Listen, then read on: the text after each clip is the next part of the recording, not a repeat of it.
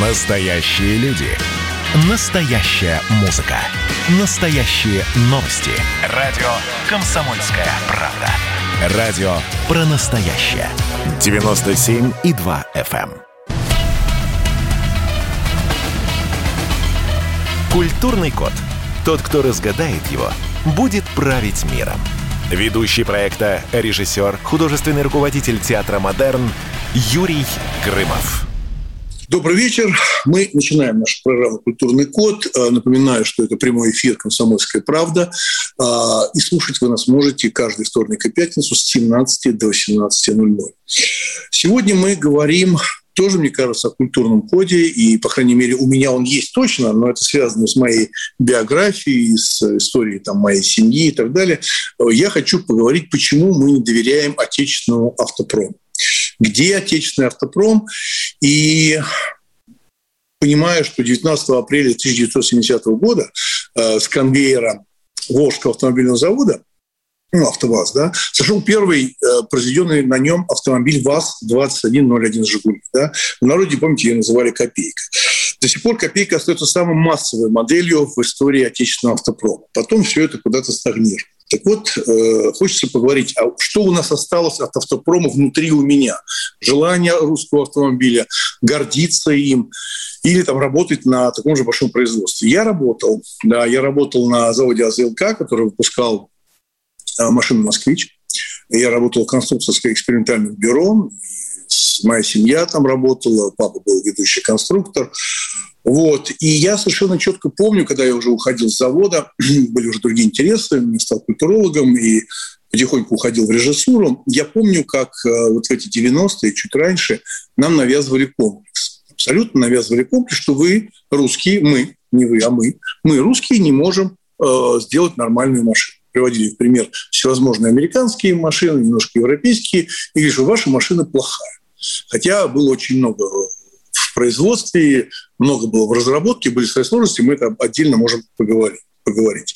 То же самое, такой же комплекс неполноценности нам прививали, когда говорили, что а можете ли вы снимать кино, как Голливуде. Я все время удивлялся, зачем снимать как в Голливуде, надо снимать как в России.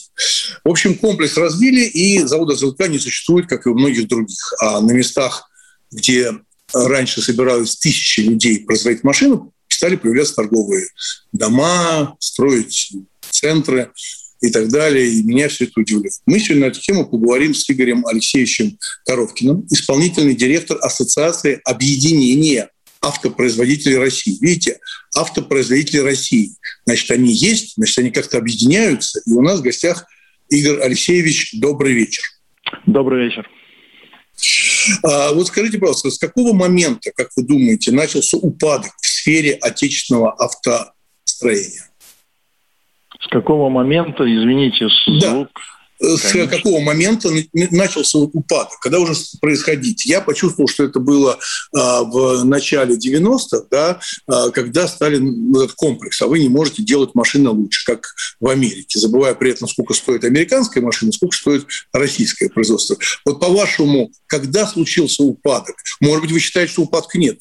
Может, все хорошо, вы же возглавляете упадок, упадок был и очень сильный, как раз начало 90-х годов и где-то до середины, вот буквально 2008 года мы еще не находились в хорошем состоянии, потому что действительно считалось, что мы сами производить ничего не можем, мы все купим. Отсюда гибель АЗЛК, отсюда гибель ЗИЛ в конечном итоге. И вот мы потеряли заводы, которые, в общем, составляли в свое время славу авто, автомобильной промышленности. Кстати, Но до сих в этом пор году же... 125 а, лет исполняется, как первый русский автомобиль появился Э, будем так говорить, на фотографиях и был представлен царю в Нижнем Новгороде на э, выставке промышленной большой. Так что у нас сегодня как бы в этом году но, но до сих пор же, э, да, но до сих пор же, до сих пор же существует, я же вижу, как меняется не в лучшую сторону отношение к русскому автопрому. Это когда я сказал в первой части, что я вижу, что на заводе ЗИЛ строят какие-то торговые, торговые ряды, и там будет э, большой комплекс жилой, да, такой респектабельный. И до сих пор я вижу это отношение. Вы, наверное, видели, по Москве висят билборды, ну, большие плакаты, э, где очень странный креатив, очень странная идея. очень сомнительная, где изображен человек, такой, знаете, черно-белой фотографии, радостный человек с белоснежной улыбкой, такой весь испачканный углем, ну, такой стахановец, такой рабочий класс, улыбающийся, с блестящими глазами, а рядом цветная фотография, на котором изображена современная девушка со скучающим видом. На полном серьезе говорю. У нее на щеке что-то синим нарисовано, какой-то такой боди-арт, да? Я говорю, почувствуйте разницу, новая жизнь Зилы.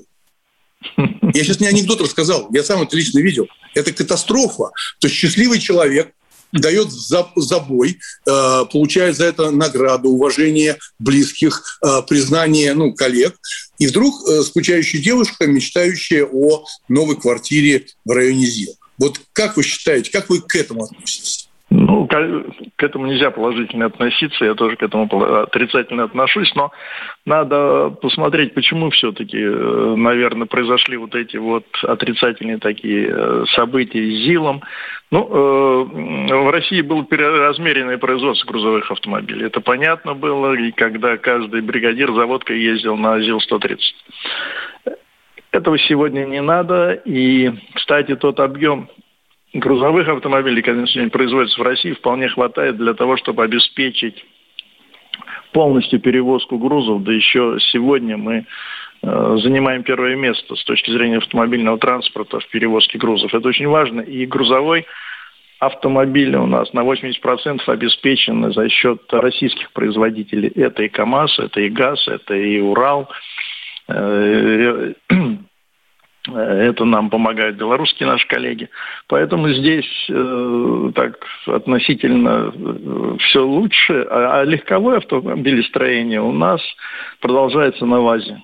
Сегодня э, и дальше у нас такого вот чисто российского завода не осталось. Мы сегодня на, наверное, 60% производим автомобили иностранных компаний. Но надо сказать, что они все э, идут под грифом «сделано в России». И если посмотреть рынок, то в этом рынке все-таки первое место занимает автомобили Волжского завода. И доверие... А вот ваша, да, а скажите, а вот ваша профессиональная оценка, насколько мы сегодня конкурентоспособны на мировом рынке машиностроения? И там, ну, что необходимо в первую очередь э, сделать, чтобы улучшить наши позиции. Вот если вы говорите, что у нас вроде бы с тяжелым транспортом все нормально, ну, даже я на глаз езжу по Москве и вижу, что, конечно, вот этих э, маленьких грузовичков гораздо больше отечественного производства, чем Volkswagen и так далее. Да? Но вот на мировом уровне, на рынке на мировом, как нам улучшить э, к себе отношения и я понимаю, сейчас вы скажете, что политика, я все понимаю. Но, допустим, если у нас выстраиваются отношения со всеми странами, мы способны конкурировать со своими машинами? Я бы сейчас не, не говорил о политике, потому что мы конкуренты на внешних, на внешних рынках. И сегодня другое дело, что эти рынки заняты, заняты брендами, которые свою историю тоже создавали на этих рынках в течение, ну, будем говорить, веков. И поэтому войти на этот рынок крайне сложно. Но с той продукцией, которую мы сегодня делаем, допустим, тоже э, КАМАЗ К5, это вполне современная машина, которая может конкурировать на западных рынках. Я не говорю о восточных, не говорю о африканских рынках, это мы уже давно там конкурируем и э, надежно присутствуем, я бы сказал. Вот. А здесь, Скажите, конечно... а вот э, наши, кстати, наши победы, наши победы КАМАЗа Париж-Дакар, постоянные победы, то есть это какая-то норма стала, абсолютное участие, во-первых, да, и всегда победа. Ну, всегда победа. Я э, не помню, как много, но, по-моему, постоянно последние 19, 10 19 лет. лет на первом месте, о, конечно, о, это круто. 19, 19 лет. Смотрите, как, как, какая э, должна быть отдача да, экономическое, потому что это большое упоминание во всех новостях, во всех СМИ мировых. КАМАЗ, КАМАЗ, КАМАЗ, КАМАЗ. Героические люди, прекрасная машина, справляется с таким, в таких э, тяжелых условиях, существует, не умирает, а движется. И при этом э, КАМАЗу интерес только вот то, что вы говорите, Африка, э, Казахстан там и так далее. То есть э, почему вы считаете? Так? А дело, а вот. дело все в том, что КАМАЗ начал производить автомобили на таком современном уровне не так давно, это 5-6 лет. До этого он проводил, производил те машины, которые были построены в советское время. Они э, обеспечивали ту экономику, возможную в Российской Федерации, которые не соответствовали в полном объеме. То есть это были недорогие, восстанавливаемые автомобили, которые можно отремонтировать было и в любом э, колхозе, в любой деревне и так далее. Сегодня автомобиль, вы сами прекрасно понимаете, что его отремонтировать в деревне уже невозможно. Мы подходим с вами это, к своим автомобилям, это открываем крышку это, и закрываем, это, потому что дальше мы уже да, не видим Это не, не, недостаток или преимущество. Я хочу сразу провести аналогию с автоматом Калашникова. Да? Автомат Калашникова будет стрелять в грязи э, после воды и так далее, после там, минимальной переборки того же солдата. А машина усложняется. Если на автомобиль навесить, э, на, на этот автомат Калашникова навесить те требования, которые сегодня должен выполнять автомобиль по экологии, по э, безопасности и так далее, и так далее, то автомат Калашникова тоже превратится достаточно в такую вещь, которую никто стрелять, может быть, не захочет по его стоимости. Ведь вопрос в том, э, на, на какое время и насколько он сделан. Ведь, э, смотрите, растут, э, если раньше КАМАЗ где-то официально Окей. Да-да-да. Да-да-да. Мы, я перебиваю вас, извините, да, Игорь Алексеевич. Мы переходим на небольшую паузу, не переключайте. Мы говорим о коде, о нашем коде. Если он остался, это автопром. Не только любовь к машине, но именно автопром, гордость за него и мечты. Автопром сегодня, мы сегодня говорим в нашей программе. Не переключайте. Просыпайтесь, вставайте, люди православные! В эфире радио «Комсомольская правда». Я Сергей Мордан. Прогноз на 21 год вас не порадовал, я надеюсь. Конвойные в белых тулупах, лающие овчарки, прожектора шарят по белой пустыне. Давайте уже вот по-нашему, по-русски скажем. По Врагам и изменникам Родины нет и не будет пощады.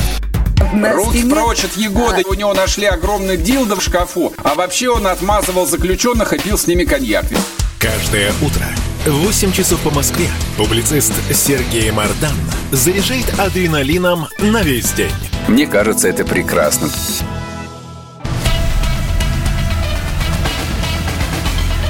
Культурный код. Тот, кто разгадает его, будет править миром. Ведущий проекта, режиссер, художественный руководитель театра «Модерн» Юрий Грымов. А, добрый вечер. Продолжаем нашу программу «Культурный код», прямой эфир «Комсомольская правда». Говорим сегодня о таком коде, как любовь к автомобилю к автомобилю как таковому, но в меньшей степени, наверное, а больше, что такое российский автопром. У нас в гостях Игорь Алексеевич Коровкин, исполнительный директор Ассоциации объединения автопроизводителей России. Вот у меня вопрос такой. Вы заслуженный машиностроитель Российской Федерации. А во времена рассвета отечественного автопрома у людей была вера в то, что мы можем что-то сделать первым. И главное, что от нас что-то зависит. Я работал в заводе, я это четко чувствовал. Я вообще счастлив, что я это испытал. А многие люди, которые сегодня сидят в интернете, такого просто не испытают уже, наверное, никогда. Когда ты идешь на завод утром, да, к 8 утра, и люди все идут, тысячи людей выходят в одном потоке. Тысячи людей. Ты идешь вместе с ними, все расходятся, кто идет, как я, в управлении конструкторских экспериментальных работ, кто-то в прессовый цех, но ты чувствуешь эту массу. И, конечно, гордость и интерес, когда появляется новая машина. Вот на ваш взгляд, эта вера в собственные возможности и значимость осталась, или сегодня она подминать чем-то подмена произошла, в чем-то подмена произошла. Вот, вот есть надежда, что это вернется в нас. Вот желание быть в этом коллективе, гордиться и верить, что от нас что-то зависит. Как вы считаете? Я думаю, что это желание осталось, оно множится, и если взять коллективы того же Горьковского автомобильного завода, КАМАЗа, ВАЗа, это все коллективы достаточно сплоченные и ценящие свою марку, что называется, да, и действительно, э, но э, опять же, возвращаясь к истории АЗЛК, здесь сложилась ситуация. И, допустим, если говорить о тех новизмах, которые были, ну, на мой взгляд, одно из лучших автомобилей в ту в последнюю советскую эпоху это был «Москвич-2141», несмотря на всю его критику. Это я приложил, было... я тоже к этому приложил руку. Я знаю, и вашего отца я знаю. Да. Поэтому э, мы с, и вместе работали, я ЗЛК я достаточно хорошо знаю по тем временам. Поэтому ясно, э, к сожалению, не в то время, и она опоздала, эта машина, но так складывалась экономика России, что на автомобильную промышленность давали деньги в самые последние моменты. И э, слишком тяжело было развиваться. Хотя модели на всех заводах были, и неплохие модели были. Тот же Волжский автомобильный завод до настоящее время выпускает то, что было создано. Та же Гранта – это автомобили, э, будем так говорить, конца а, ну, допустим, там две, ну, начало 2000-х годов, которые сделаны на базе того, что было накоплено. И сегодня э, ВАЗ недаром один из первых в продажах автомобилей на российском рынке. Я подчеркиваю, на российском рынке, с учетом, опять же, возможностей наших людей. И любовь к автомобилю людей остается, потому что если посмотреть сегодня, э, где-то 300 20 автомобилей на тысячу жителей у нас в среднем по стране. 15, 19 лет назад было 140. То есть вот это постоянно растет. Другое дело, что э, потребительская корзина постоянно она требует э, затрат наверное, на другие вещи, кроме автомобиля. Поэтому есть, видимо, предел насыщения этого рынка, к сожалению.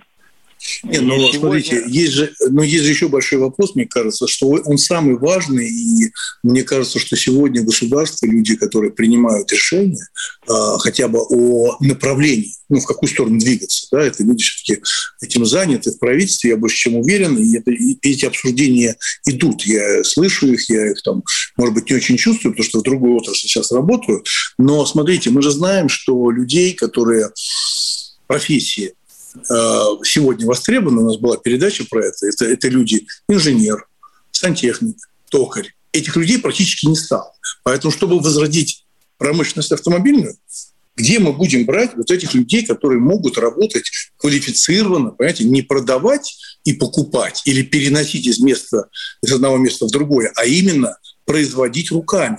Этих людей практически не осталось. Вы здесь абсолютно правы, потому что одна из сегодняшних наших главных задач – это воспитание и, и поколения нового, и создание а, ну, будем так говорить, новой, автомобиль, новой инженерной интеллигенции. Недаром сегодня каждый практически наш автомобильный предприятие имеет собственные а, университеты, которые занимаются и повышением квалификации, и подготовкой кадров для будущих профессий, потому что не все мы еще знаем, какие профессии нам потребуются там через пять лет.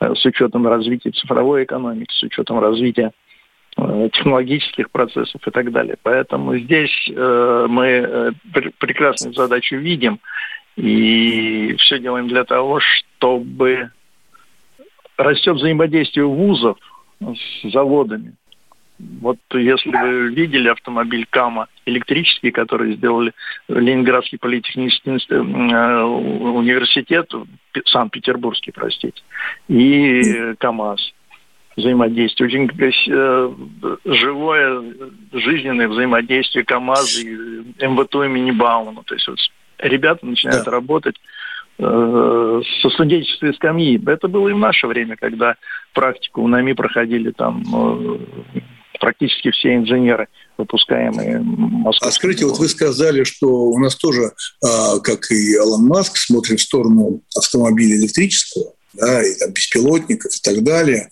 А вы знаете, я довольно часто до пандемии был в Японии, меня, знаете, что поразило? Очень доверяю этим людям, э, интуиции, образованием японцам и отношением к тому же автопрому. Э, знаете, мне что поразило, что я разговаривал со многими там людьми, и они говорили, что машина электрическая абсолютно промежуточный вариант. Они вообще это не развивают у себя настолько сильно, как это может казаться в масс-медиа, да, а они заняты водородной машиной. Очень это много правильно. водородных заправок водородных заправок. Японцы у них на водороде ездят машины. А электрическая да. машина – это такие некие понты, э, которые сегодня Алан Маск э, раздувает щеки и теряет 5 миллиардов, 5 миллиардов плюс, 5 миллиардов минус, выпуская не очень хорошую машину, уж честно говоря, не очень хорошо, надувает щеки за счет космоса и капитализирует ну, продажи своих акций. Ну, я это понимаю, что это сдуется когда-то. Почему мы не можем сегодня, зная мировой опыт, сказать, все, мы занимаемся водородной машиной?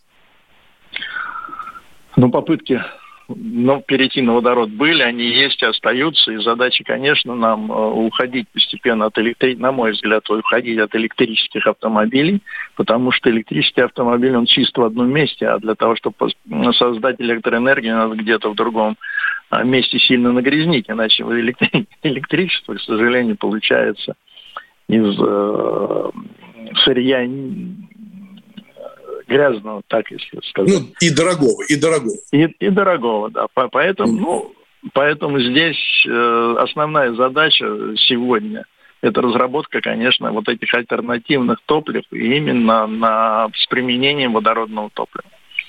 Э, но параллельно, но параллельно, э, параллельно с этим, мне кажется, вот мы с вами на эту тему говорим, и мне бы очень хотелось бы, чтобы э, те люди, которые нас слушают и от которых что-то зависит, мне кажется, надо параллельно развивать вот те самые хорошие амбиции э, и мечта э, какого-нибудь парня работать на заводе. И верить, что он сделает ту самую водородную машину, и мы не то что опередим даже тот же Китай, который очень стремительно развивается в автомобилестроении, да, Корея-то уже далеко уже ушла вперед, но Китай-то напрягся, он же напрягся и семимильными шагами идет, завоевывает рынок, да, но мы, вот давайте уж честно, подвластна нам сегодня такая вот просто перестановка, причем сознание прежде всего, и кинуть все силы и создать то, что называется народный автомобиль. Да? То есть я не говорю про luxury, у нас Аурус сделали, это отдельный разговор, большой разговор про эту машину, но я говорю про э, народный автомобиль, доступный автомобиль, не стыдный, экономичный, и главное, чтобы э, люди могли себе его позволить. Есть шанс, вот скажите, ближайшие 10 лет? Конечно, есть, и я думаю, что э и заводы над этим работают. И прежде всего, конечно, для России важен автомобиль именно вот такого класса, как мы сегодня имеем на ВАЗе. Потому что и сегодня, еще раз хочу повторить, что это наиболее продаваемый в России класс автомобилей. Все остальное идет как бы подороже и в меньшей степени продается. А это вот то, что, что нам не хватает. Это не хватает развития комплектующей базы.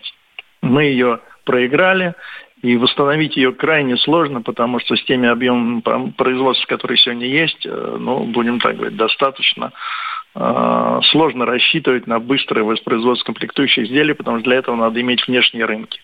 А внешние рынки, как вы видите, они заняты достаточно плотно, и вокруг нас уже такой вот конгломерат производителей образовался, который готов поставлять в Российскую Федерацию любые комплектующие. Несмотря на это, заводы все-таки занимаются серьезной комплектующей базой. Это и КАМАЗ, это и даже тот же Автотор создает в Калининграде э, производство комплектующих изделий для того, чтобы можно было с одной стороны э, увеличить производство, с другой стороны сократить стоимость машин, которые продаются на российском рынке. Да, огромное спасибо, Юрий Алексеевич, а, что у нас были в гостях. Такая тема безумно интересная, надо будет еще раз повторить ее. А, автопром, как код, любовь к машине, к производству, возрождение самосознания – это очень важно. Большое спасибо, что у нас вы были. А, прервемся на небольшую паузу, и у нас будет следующий гость. Мы будем продолжать тему. Сегодня говорить про отечественный автопром. Маленькая пауза. Спасибо. Ну что, это хроники Цыпкина на радио «Комсомольская правда». Имеет ли право звезда напиться, принимать наркотики и вообще вести образ жизни, который не может послужить примером подрастающему поколению? Что делать в принципе с алкоголизмом? Ну, перебрал в барик. Со всеми бывает. Приехала полиция. Забраться на постамент, тереть э, каменный э, член и думать, что произойдет с тобой чудо. Звонит бабушка. Она говорит, не имею никаких претензий к тому, что ты используешь мат. Можно не позорить меня на всю страну и вся в своем посте написать грамотно с мягким знаком. Известный писатель Александр Цыпкин ведет дневник специально для радио «Комсомольская правда». Без купюр и цензуры. Хроники Цыпкина. Слушайте по пятницам в 10 вечера по Москве. Я, правда, к сожалению, сразу сяду.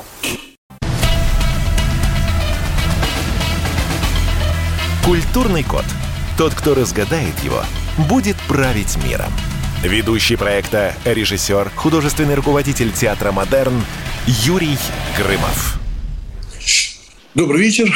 Мы продолжаем нашу программу «Культурный код», э, прямой эфир «Конституционская правда».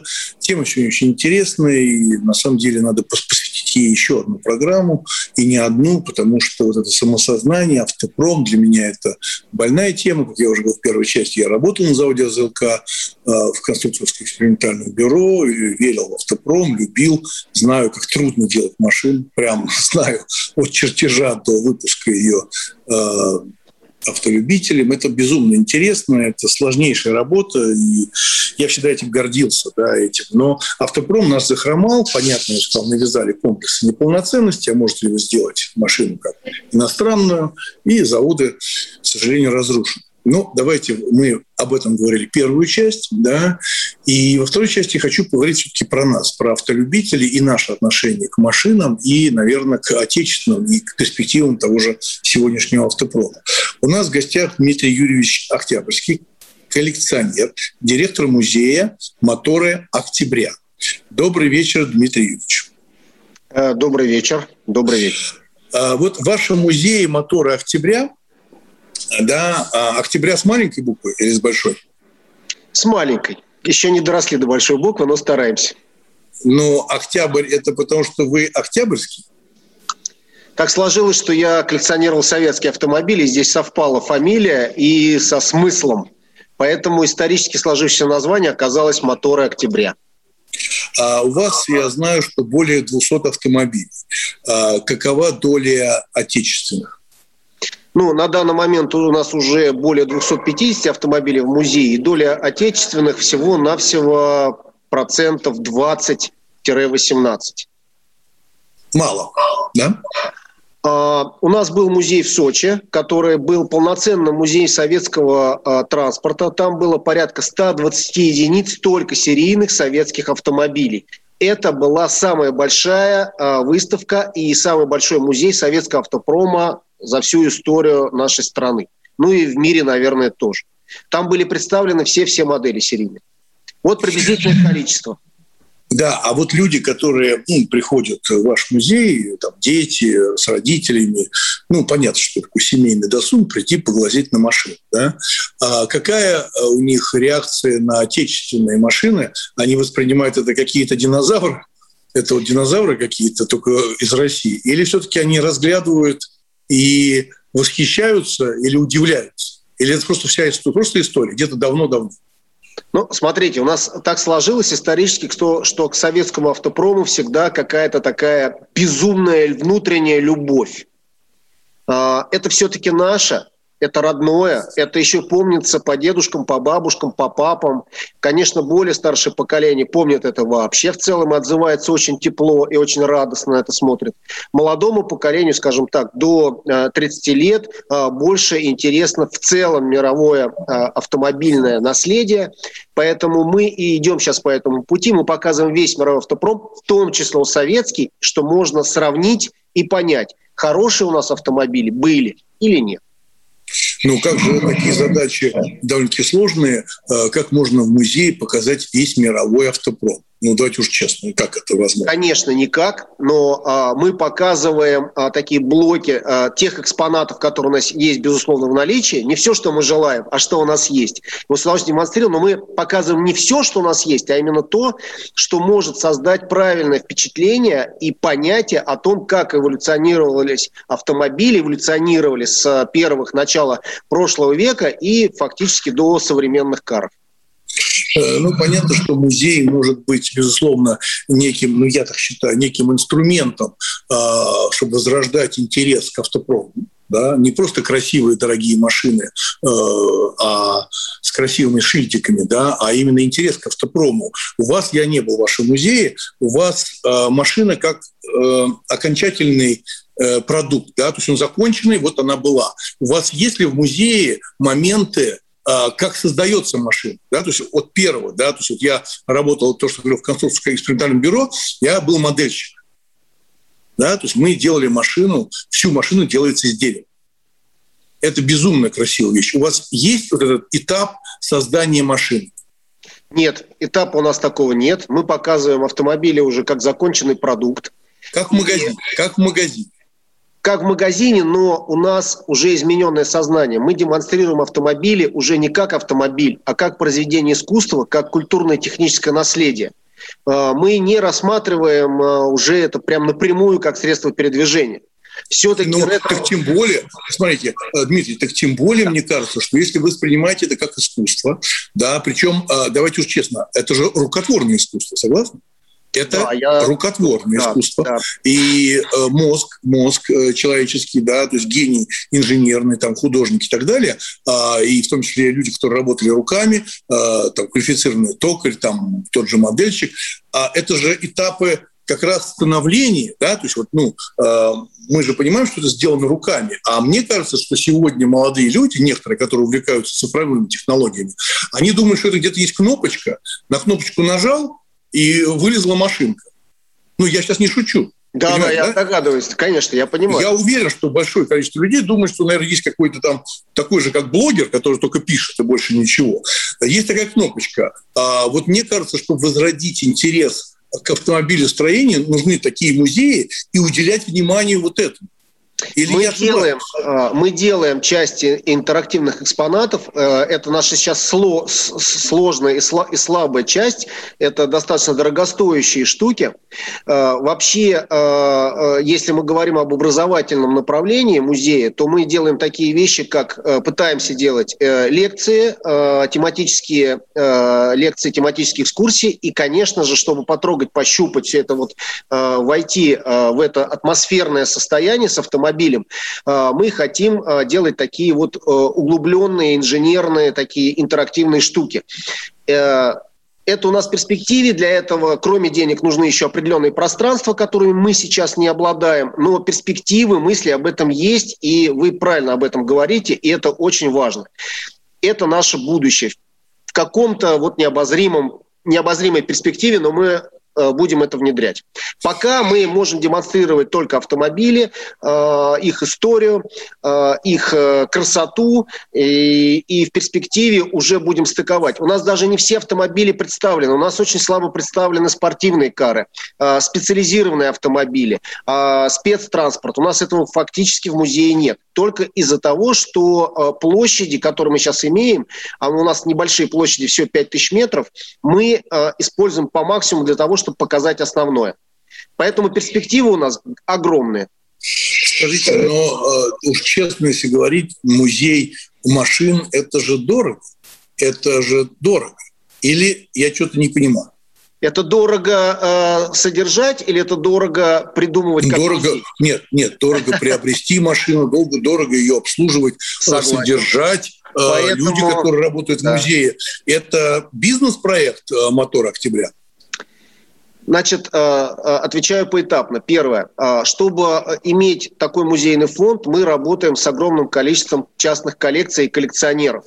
Поэтому автомобили, которые у нас представлены, это не музейный фонд, это частные коллекции объединенные.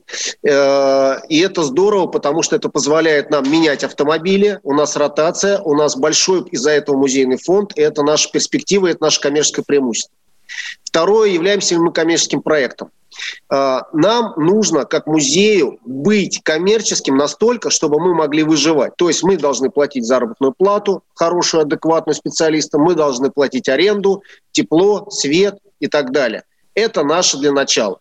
Дальше, если у нас будет образовываться какая-то прибыль, эту прибыль мы, естественно, расходуем на наш музей, на развитие. То есть мы приобретаем дополнительные экспонаты, делаем те интерактивные штуки, о которых вы говорите, э, пускаем в развитие, в архивную деятельность и так далее, даже вплоть до расширения площадей и так далее. То есть наше развитие, в принципе, бесконечно. Нам всегда будет не хватать денег. Скажите, а я вот слышал, э, был музей машин у Батуриной, да, у супруги э, бывшего мэра Лужкова, да, у нее был большой музей антикварных машин. Да? А, вот. Автовиль назывался музей, да. он был небольшим, он был почти 2000 метров, если говорить точнее, 1980 квадратных да. метров. Там стояло ограниченное количество автомобилей, тоже из частных коллекций, не только Юрия Михайловича и Елены Николаевны. А, это тоже такой вот любой проект имеет место быть. В общем, все, что нас двигает в а, повышение культуры к автомобилю, и изменение сознания к автомобилю уже как к экспонату, как к предмету, как к наследию, э, техническому. Вот это уважение, это все э, одна из наших миссий. Для того, чтобы и на дорогах было более безопасно, и чтобы культура вождения повышалась, и чтобы э, возникло новое поколение инженеров и автомобильных гениев, которые потом, э, пусть это будет не автомобиль, пусть это назовут как угодно, электроавтомобиль, э, летающий, прыгающий, в любом случае человек будет нуждаться в предмете, который его будет быстро, качественно и безопасно перемещать в пространстве. Но здесь же есть, э, если мы э, вернемся в наше время, да, и в нашей реалии, я могу вам сказать такую вещь, что э, ведь такое понятие, как каршеринг, да, каршеринг, это убивает любовь к машине.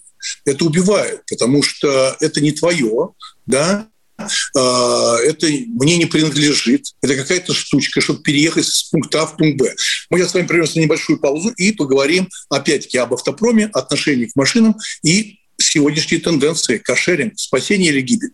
Кто виноват и что делать, в нашей стране знает каждый. А вы попробуйте предсказать, что будет – Каждый четверг в 8 вечера по московскому времени главный редактор «Комсомольской правды» Владимир Сунгоркин делает прогнозы, как станут развиваться события. И у него это отлично получается.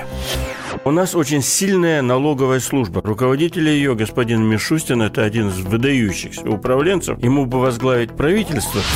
Байден может победить с минимальным перевесом.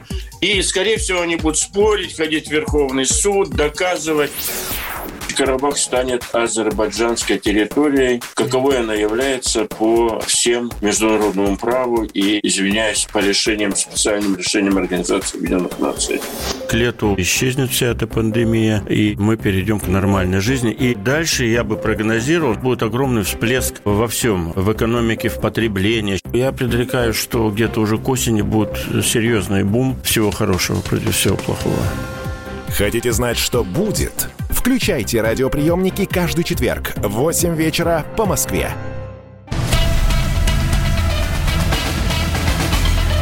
Культурный код. Тот, кто разгадает его, будет править миром. Ведущий проекта, режиссер, художественный руководитель театра «Модерн» Юрий Грымов.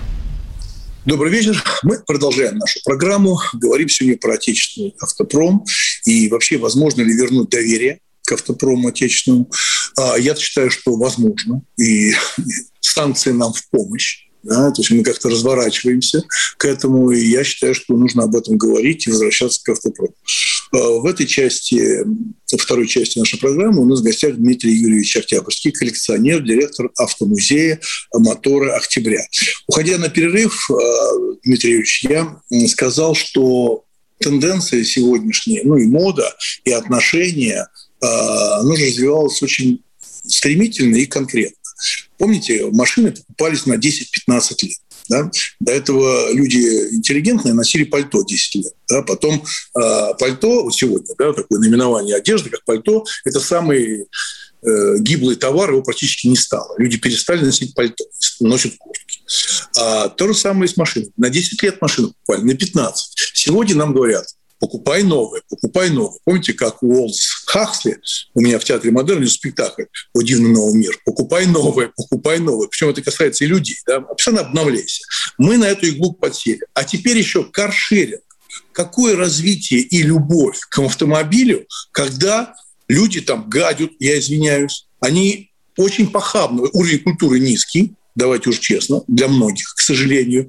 Это же разрушает э, любовь Э, к автомобилю, а у вас музей динозавров, да, люди приходят, показывают на это пальцем, э, на эти старые красивые машины, э, которые, в принципе, никому не нужны. Человек говорит, мне не нужна машина, мне не нужна квартира, я пришел в этот мир и ухожу, мне ничего не нужно. Вот как быть с этим? Вы чувствуете, что это меняется все? Да, это меняется. Только сегодня в НИАТе э, проходила конференция, в том числе на эту тему, затрагивался вопрос.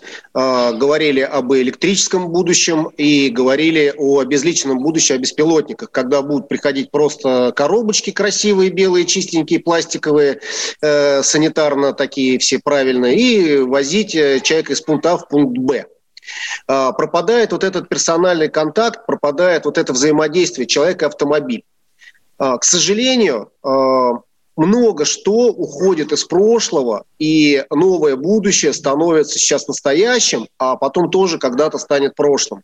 Э, я не собираюсь бороться с прогрессом и с эволюцией. Я выбираю себя в этом мире. И э, мои коллеги, друзья, и те любители э, классики, исторических автомобилей и ретро-техники, мы э, не то чтобы отдаем дань, нет, мы, нам это нравится, это большое сообщество, и мы своими впечатлениями, своим вот этим нравится, хотим поделиться с миром. Э, знаете, э, может быть, я сравню э, с вашим творчеством, когда не все спектакли должны быть проходные на угоду публике. Все-таки наша миссия вот нести эту культуру и то, о чем вы говорите, повышать ее и бороться. То есть, в принципе, когда человек гадит в автомобиле, это не проблема не автомобиля, это проблема лично этого человека и его отношения к миру в целом. Он то же самое будет делать где угодно. И автомобиль, к сожалению, просто пострадавшим. Считается пострадавшей стороной. Что же, а, будем смотреть, как это будет развиваться, а мы будем делать свою работу и говорить о том, что надо уважать автомобиль, надо уважать себя, тогда все будет лучше. Ну, вот вы сейчас сказали, там, уважать себя, свой автомобиль. А, я как-то вот только сейчас поймал себя на мысли, совершенно честно говорю. А у меня в Театре Модерн в том сезоне мы выпустили спектакль «Кладбище понтов», где главные герои – автомобили. Ну, вот артисты играют автомобиль мировые бренды играют люди. Да? Но они автомобили, а, и их бросили хозяева. А они, эти машины, любили хозяина, защищали хозяина, верили в его, так сказать, э, любовь, надежду. Они считали себя частью семьи. Вот об этом спектакле «Кладбище понтов» у нас в Театре «Модерн». Я только сейчас на эту тему подумал. Вот только что клянусь. А связано, почему же я решил поставить такой спектакль? Это связано с тем, что я а, так старомодно отношусь к машинам ну, как э, к некому члену семьи. Вы сами знаете, что некоторые называют их по именам, да, э, да машины. Конечно, конечно. Да, и, и, и так далее. Вот, э, вот не кажется ли вам, что вы говорите про современные белые коробочки, которые будут сами ездить, э, управляться и так далее? Вам не кажется, что это не имеет никакого отношения к развитию? Это абсолютно идет отношение, это развитие. Э, это развитие идет только к тому, что э, наживо, да, наживо, Согласен. любой ценой. Нам по ушам будут ездить, как хорошо ездить без водителя. Это Согласен. понятно, зачем это делается, и тому пример Маск. Тому пример Маск. Из пальца высосанная история, абсолютно из пальца высосанная история. И мне кажется, что если мы а, будем развивать вот автопром и отношение к машине и к этой рукотворности, Понимаете, сколько смежных профессий? В чем сейчас проблема? Комплектующие. В первой части мы говорили с э, Игорем э, Коровкин, да, был у нас. Он говорит, что проблема комплектующих. У нас наши же машины сегодняшние укомплектованы э, иностранными там, ну, двигателями и, ну, и так далее. Да? Но мне кажется, что вот если мы как-то смогли бы, и наше любимое государство, и мы с вами, э, с вами я имею в виду государство, это мы, это вы и я, это и есть государство, развернулись бы сюда и не подслушивали особо эту перспективу электрических машин. Какая перспектива? Я вообще в нее не верю. Я вообще в эту идею не верю. Это переходной период. Помните, как мы сидели на кассетах, на виниловых дисках, на кассетах, потом CD. А до этого был, помните, мини-диск. Мини-диск. Да, тоже было вот дело. Мне кажется, что мини-диск – это электрическая машина. Это совсем чуть-чуть. Как только сейчас запустить этот, э, электрическую машину, он уже не нужен будет никому. Мы будем ее выкидывать. Слушайте, ну я с вами э, во многом соглашусь. Э, для меня, в принципе, очень много новых э, лоббистских явлений, явлений, которые продиктованы в первую очередь потреблением и прибылью, э, а не качеством продукта. Сейчас а, это во всех отраслях. Посмотрите, что делается и в моде, и в других э, областях, не только в автопроме. Просто автопромы на это очень резко реагируют. Дело в том, что автомобиль является таким э, симбиозом, объединением, где используются все новые технологии, все новые материалы, ткани, пластики, всякие э, Э, компонентные материалы и так далее, радио, компьютер, э, новейшие там э, системы безопасности. То есть это такой инновационный постоянный продукт. Поэтому Мне кажется, я, я вас перебиваю, потому что мы заканчиваем программу. Видите, она опять получается короткая, вроде Эх, бы час. Я столько хотел да. еще сказать. Да, мы еще раз встретимся стопроцентно. Мы сегодня говорили про автопром, и я верю, что мы вернемся, потому что производство, созидание. Человек труда должен быть главным Абсолютно Это программа «Культурный верно. код», и я думаю, что мы даже наши программы что-то будем менять. Увидимся Спасибо, на радио «Комсомольская правда». Пока-пока. Пока. «Культурный код». Тот, кто разгадает его, будет править миром. Ведущий проекта, режиссер, художественный руководитель театра «Модерн» Юрий Грымов.